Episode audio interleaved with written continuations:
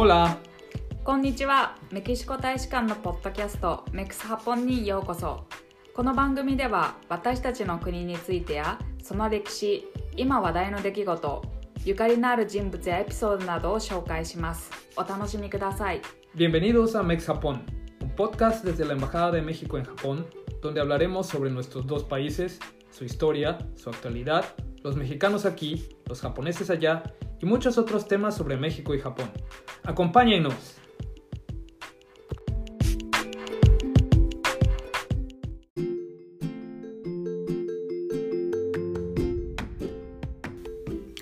今から40年以上前の1978年メキシコのフェミニストアーティストであるモニカ・メイヤーがメキシコ近代美術館で一見変わった展示を行いましたどういった展示だったかというと来場者に女性としてこの街で嫌だと思うことは何ですか？と質問しその回答を小さな紙に記入してもらいそれらを物干しロープつまりクロースラインに吊るして展示するというものです。やがて質問事項は女性の権利や性別に基づく暴力ジェンダーに関わる差別についてのものが増えていきソーシャリー・エンゲージド・アートとしてメキシコだけでなく世界中で実践されるようになりました。2019年には日本にも上陸し特に愛知トリエンナーレ2019の展示は注目を集めました。今回はモニカ・メイヤーと協力し日本におけるクロースラインのプロジェクトの周知実践に努める有志のグループ Our Cross Line with Monica Meyer のメンバーの方々にお集まりいただきました。2019年に発足してからのこれまで名古屋のフラワーでも愛知トリエンナーレ上智大学オンラインなどの会場でクロスラインを行ってきた経験についてお話しいただきますでは本日は Our Close Line with モニカ・メイヤーの3人のメンバーにお集まりいただきました。え猫さん、ゆうさん、たきさん、本日は貴重なお時間をいただきありがとうございます。ありがとうございます。ありがとうございます。よろしくお願いします。よろしくお願いします。では、あのこちら今からね、インタビューに入らさせていただくんですが、えーまず、その The Closes Line というそもそものその活動ですが、これはあのメキシコのアーティストであり、まあフェメニフェメニズム活動家でもあるモニカ・メイヤーによって1978年にスタートした参加型アートプロジェクトだということですが、2019年ですね、日本でも7月に名古屋で最初のクロージーズラインが行われた。はい。クロスラインなんですけども、1978年にメキシコの近代美術館のサロン7778という展覧会に出品された物干し座をモチーフにした作品です。来場者は小さな紙に印刷された質問用紙に回答を記入して、その物干し竿に紙を干せる、吊るすことができるという作品です。すごく単純な参加型のアートなんですけども、実は結構かなり奥深くて、まずモニカは展示する土地のその土地の人たちとワークショップを開いてどんな質問にするかを作り上げます。質問事項というのはあのその土地の人たちと一緒に考えることが結構特徴の一つです。そのため質問は各会場によって異なりその土地やその時代によって変化します。その回答を読む人たちもそれが誰が書いたかわからないんですけどここで書かれたここで誰かが書いたという事実によってその作品自体をすごく身近に感じる作品なんじゃないかなと思っています。またこの作品はと誰かが希望してモニカが承認すれば誰でも開催することができます。今まで世界中で40回以上開催されてきました。モニカが直接的に関わったものもあるし、ほとんど関わってなくてメールなどで連絡を取り合っただけのものもあるそうです。これもまたあまり日本ではあのない形のアートかなというふうに思っています。はい、ありがとうございます。ざっくりですが。いや、とんでもないです。あの、わかりやすかったです。ありがとうございます。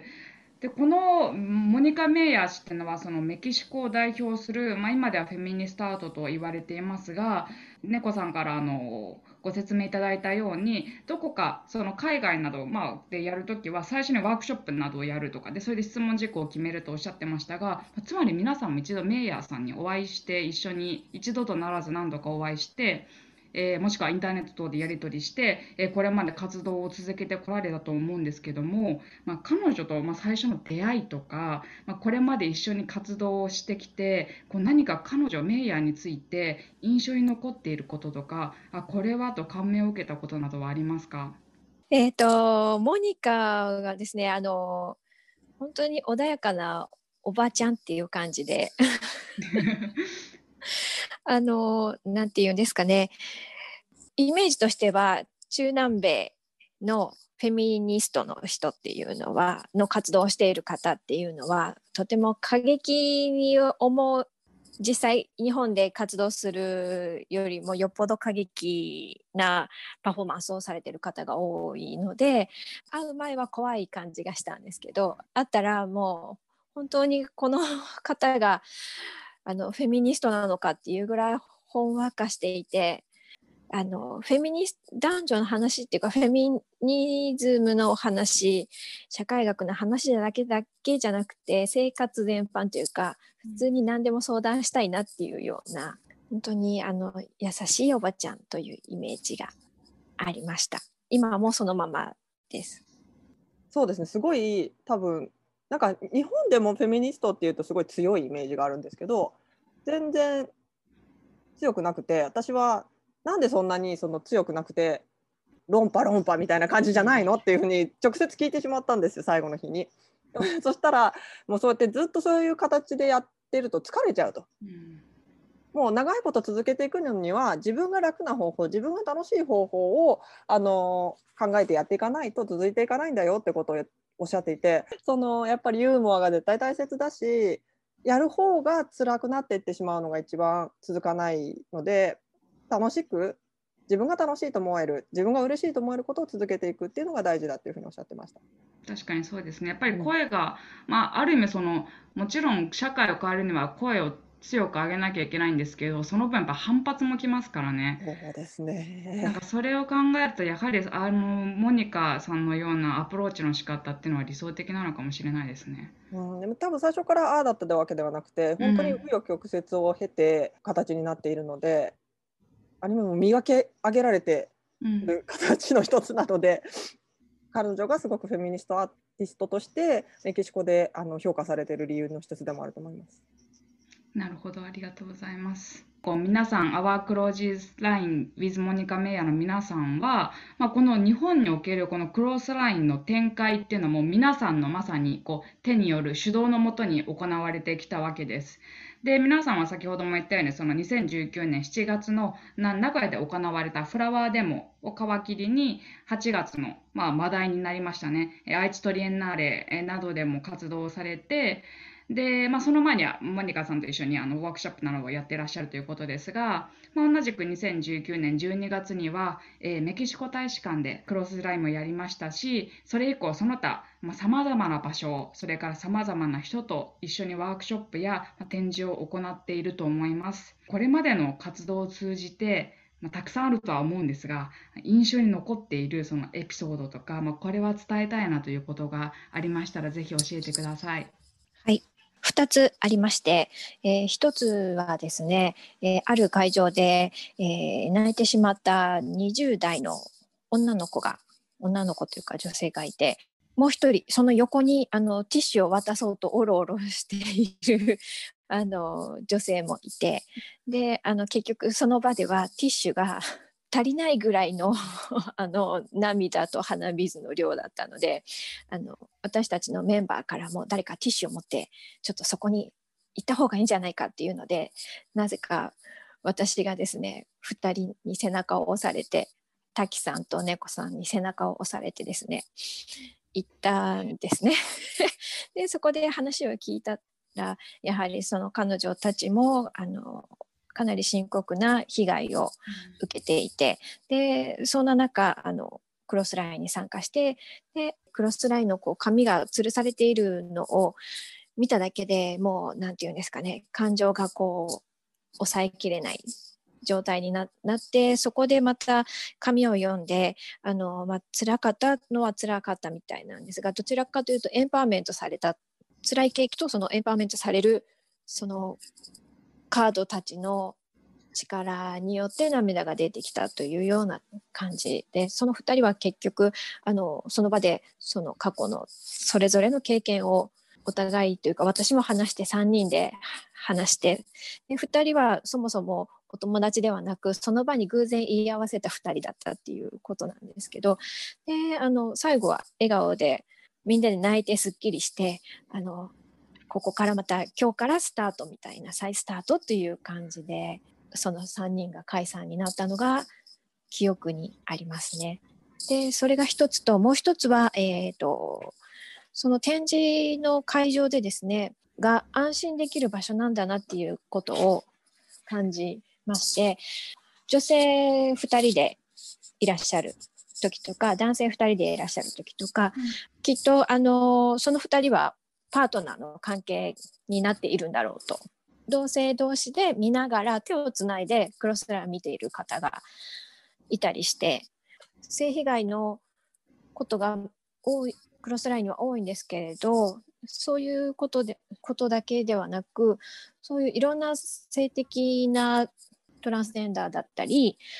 同性同士の方が来てあの堂々とそこであの2人で時間を費やしてあのコミュニケーションをパートナーというお互い認識の中堂々とそこで時間を過ごせる場所なんだというのを見た時に見たというかその場に私もいた時にあのすごくジーンとしてこの空気感ですかね。過激な場面だったらできてない。それもあのモニカが作り出した雰囲気だからこそできるあのモニカのふんわりした安心感のあるものを私たちが作り出せ今のところ忠実に作り出せているっていうご褒美みたいな 体験だなと思ってあの印象深いですねその2つが。先ほどやはり皆さんから何人かのあの皆さんからのコメントにあったようにやはりその、まあ、フェミニズム活動とかそのフェミニズムの活動家に対してやはりその日本だと特にどうしてもある一部の非常に声が、まあ、大きい人が過激に強い表現方法を用いてこう社会を変えようという圧倒的なエネルギーを発しながらやるようなイメージがあると思うんですよ。でそれでやはり女性でも私ももちろんそのそういった活動に参加したい。女性の権利のために声を上げたい。女性だけにかかわらずその性的マイノリティの方やいろんな方がいると思いますがでもやはりその活動に入りづらいと。あの圧倒的な熱量にこう圧倒されてしまう人がやはりいると思うんですね。じゃあその例えばクロスラインに参加したら絶対にその答えを書かなきゃいけないのか。紙に書かなきゃいけないのかとか発言を求められるんじゃないだろうかっていうこうある意味不安を抱えてもしかして行く人もいるかもしれないんですけど、まあ、行ってみたら実際全然そうじゃないっていうことですね。男性は結構参加される方いますか？とこの間開催されたその刈谷の方では結構、あの参加実際に書いて参加されるという方が多かったですね。トリエンナーレの場合だと男性がこう女性と一緒に見に来てもこう男性側が割と多かったのがこう男性後ろからこう女性の様子を見ていて自分では発言というかあの自分で書いたりはせずになんか付き添い的な感じで傍観しているっていう人が、ま、多めに見受けられたりもちろんあの興味を持ってしっかり見て参加するっていう方も中にはいらっしゃったんですけどちょっと参加度は女性に比べると低かったかなというイメージで。で今回の刈谷の場合だとあの結構そういうことに興味を持っているメディアを聞いている人たちが SNS だったりそういうあの、まあ、ウェブメディアからあこういうのがあるなら今まで行ってみたかったから行ってみようという目的意識があって来られる方が多かったから、うん、結構男性でもあの実際に真剣に見て考えてで実際にその感じたことを書いてっていう方が割と多かったような気がしますね。なので場によってあの参加度もだいぶ違うっていうような印象があります。はい、なるほど、ありがとうございます。ではの、基本的にやはり女性だけではなくて、男性、まあ、それからまあそのジェンダー様々ありますが、まあ、そういった全員がこう参加できる場になっているわけですね。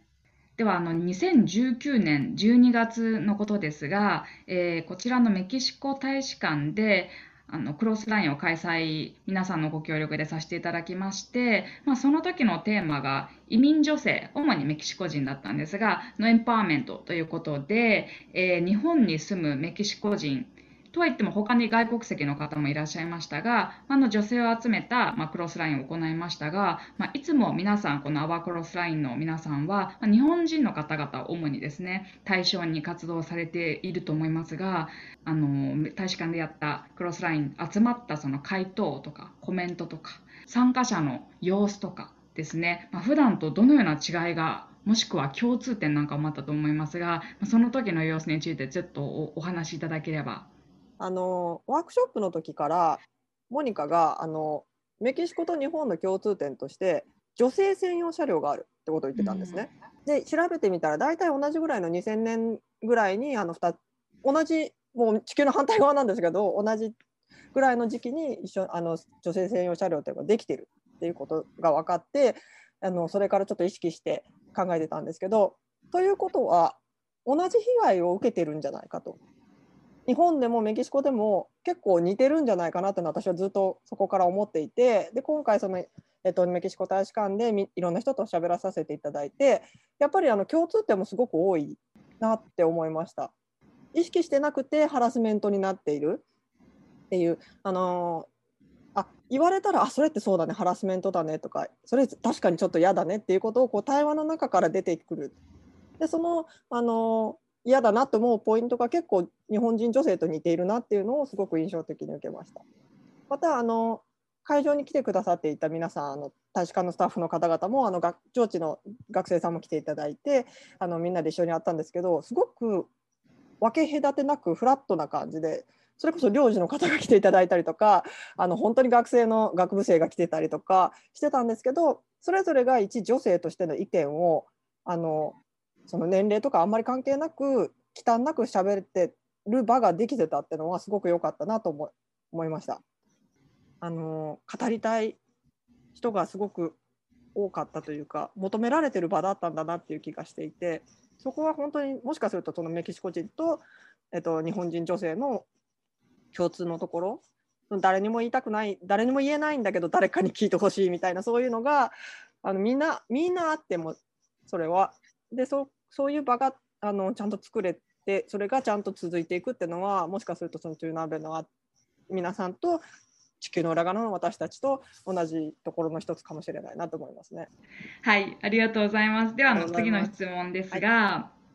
はい、えっ、ー、と皆さんのちょうど昨日ですね、1月24日まで、え愛知県の刈谷市の文総合文化センターアイリスですね。で、クロスラインインカリアを行われていらっしゃいました。で、終えてみての感想、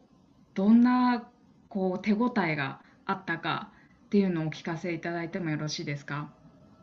今回はあのポリタス TV というウェブメディアの取材や SNS によってあのアート業界だったり女性のエンパワーメントにもともと興味があるという方以外にもあのこういった活動について知りたかったけども届かなかった届いていなかったという方々にもあのクロスラインの活動の認知が高まったことをとても嬉しく感じています。えー、あとはですねあのこれまで参加者の大半が女性であったことに対してあの今回開催されたザ・クロスライン刈谷の来場者のうち4割ほどが男性でその皆さんそのほとんどがあのしっかりとあの感想あのそのカードの内容を読み込んででその中のまた多くの人があのご自身でペンとカードを取ってあの意見を記載してあの吊るしてくれたっていうことをすごくあの嬉しく感じていて1年間こうやって活動を続けてきた甲斐があったなっていうことを本当にしみじみと感じています。えー、そうですねあと今回はあの展示を行うにあたってあの有志のワークショップ参加者の方と Zoom 会議を行ってあの新たな質問としてあのコロナ禍であなたが経験したまた身近で感じた性差別について教えてくださいという質問を新たに設定しました。えー、これは作家のモニカ・メイヤーに、えー、展示について相談した際に、えー、コロナでコロナが流行してからオンライン以外で初めて開催されるクロスラインということで、えー、時代に即した質問を設定してはどうかという提案を受けたことがきっかけになっています。えー、やっぱり彼女の憶測の通りですねあの今回コロナ禍の性差別の質問の回答として女性の家事の量が圧倒的に増えたことであったりあとは非正規の雇用であるために男性よりも簡単に契約を切られたといったような声をいただいたこともあって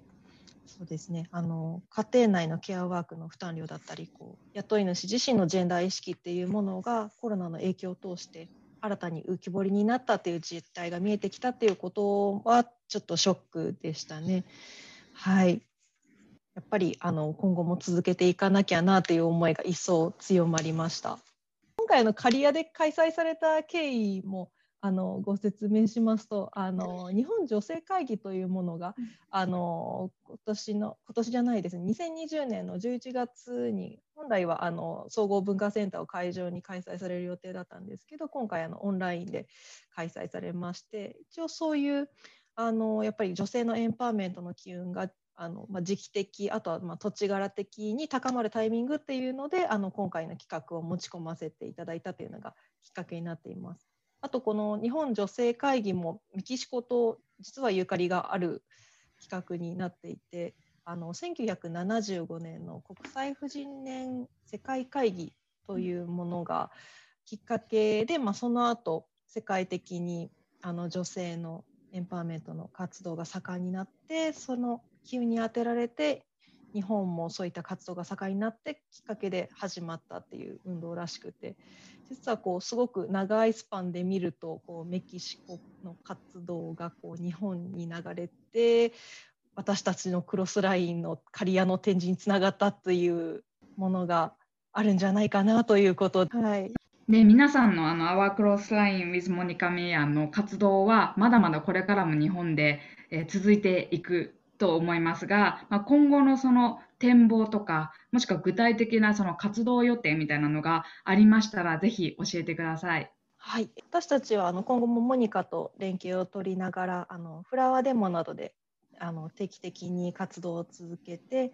時代の流れに即した活動を協力者の皆さんと一緒に展開していけたらいいなと考えています。えー、まだ確定はしてないんですけれどもあの今回展示に参加していただいた方からあのアンケートを集めてあの今後開催を希望する方の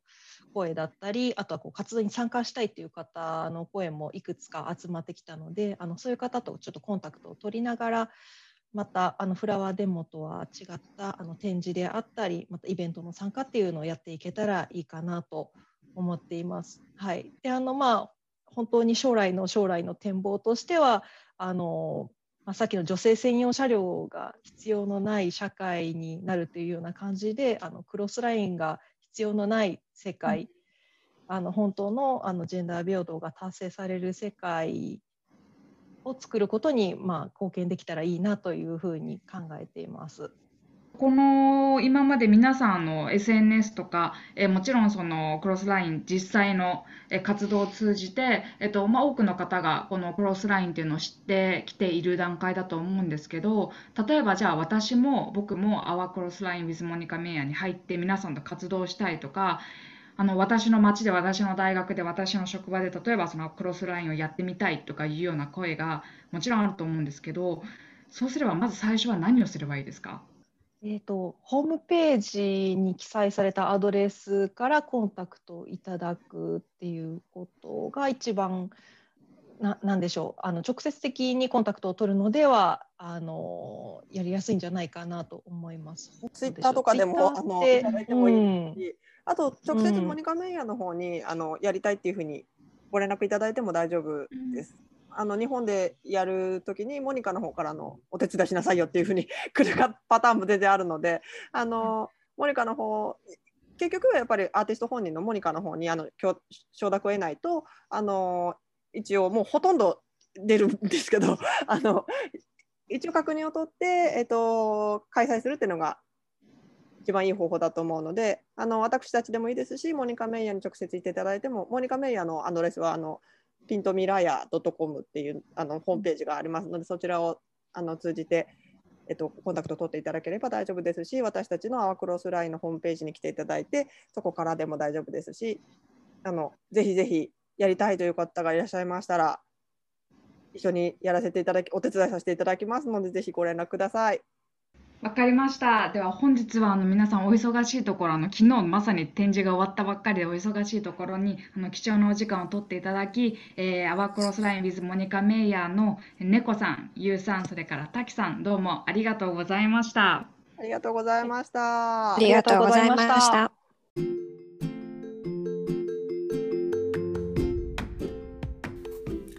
この番組をお聞きの皆様。長い時間お付き合いくださりありがとうございました。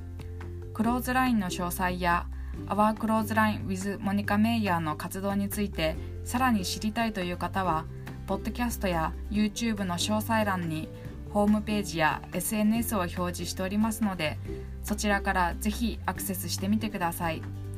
この番組を気に入っていただけましたらメキシコと日本の友好に興味がありそうなお友達やご家族にもぜひシェアしてみてください。またコメントご質問アドバイスなど受け付けておりますのでメキシコ大使館のメールアドレス infojpn.sre.gov.mx までお寄せください。またメキシコ大使館の SNS もフォローしていただけると嬉しいです。それではまた hasta pronto。